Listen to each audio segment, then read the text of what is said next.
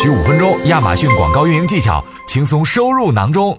上一期林老师给我们分享了他通过多年的跨境电商实战经验总结出来的三种标签打法，相信这个广告新思路有给各位卖家们带来不少启发。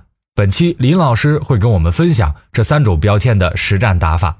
本次内容较长，因此三种标签的打法分为了三集，一集五分钟左右。大家听完后记得去听听其他两条音频。三条音频结合效果最好。那接下来我们请林老师开始他的分享吧。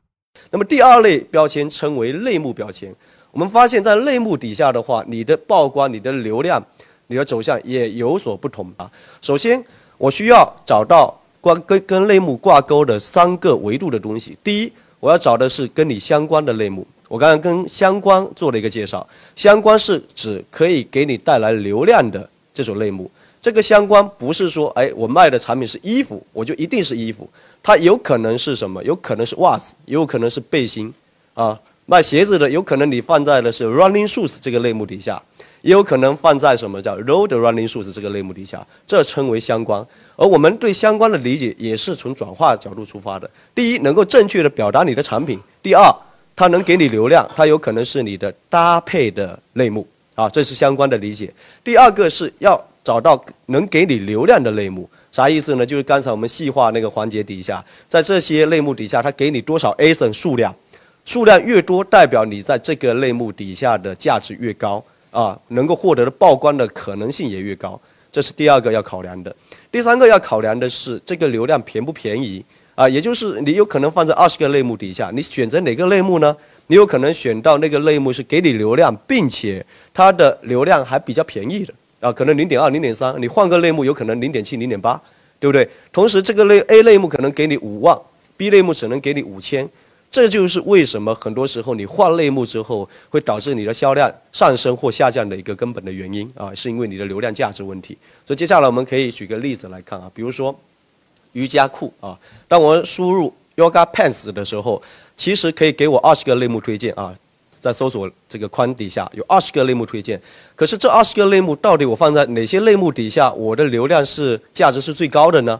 我们可以看看几个案例啊。第一，我可以放在 Men's Yoga Pants，也是男士的瑜伽裤底下，我们发现亚马逊才给我一千到一千六百六十六的流量，而如果我放在 Women Yoga Pants 底下的话，我发现它给我幺八九三三到三五九九九这么一个流量，这说明放在这个类目底下，我能够获得更多的曝光；而放在 A 类目底下的话，可能流量的价值就不高，也可能跟你的关相关性就没那么强。而如果我放在了瑜伽的绳绳子需。相关的这个瑜伽带里面的话，发现它才定位七十四到一百二十四个流量，这个流量就很小了啊，非常小的一个流量。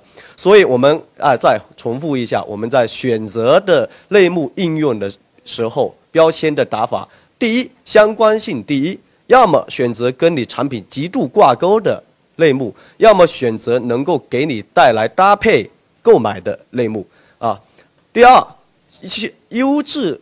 类目的筛选可以多选一些可以投放的类目。我们希望亚马逊在系统的推荐的时候，在类目环节上多给我们，呃，不同类目流量的这个叫铺陈。我希望是可以通过广告这个方法来触达。所以你不管是在商品推广的这个展示，呃，商商品推广的这个类目分类广告底下，还是品牌推广，还是展示网络推广，都可以去触达到这些类目。而我们在研究的时候发现说，如果你在这些类目底下的 ASIN 产生订单，就有可能在该类目底下给你带来流量的排名，类目的排名。那你试想一下，你的产品在二十个类目底下都能杀到前一百名，那么亚马逊会不会给你系统推荐的流量、榜单的流量？好，第三，一定要注意一下类目的细化提示。这个细化提示代表的是你的流量价值，而你的流量价值是可以首先可以通过自己自查来得到的。这是类目标签应用的这个打法。今日份亚马逊广告知识已送达，如果对你有帮助，记得分享给朋友，评论区留言告诉我们。感谢大家的收听，我们下期再见。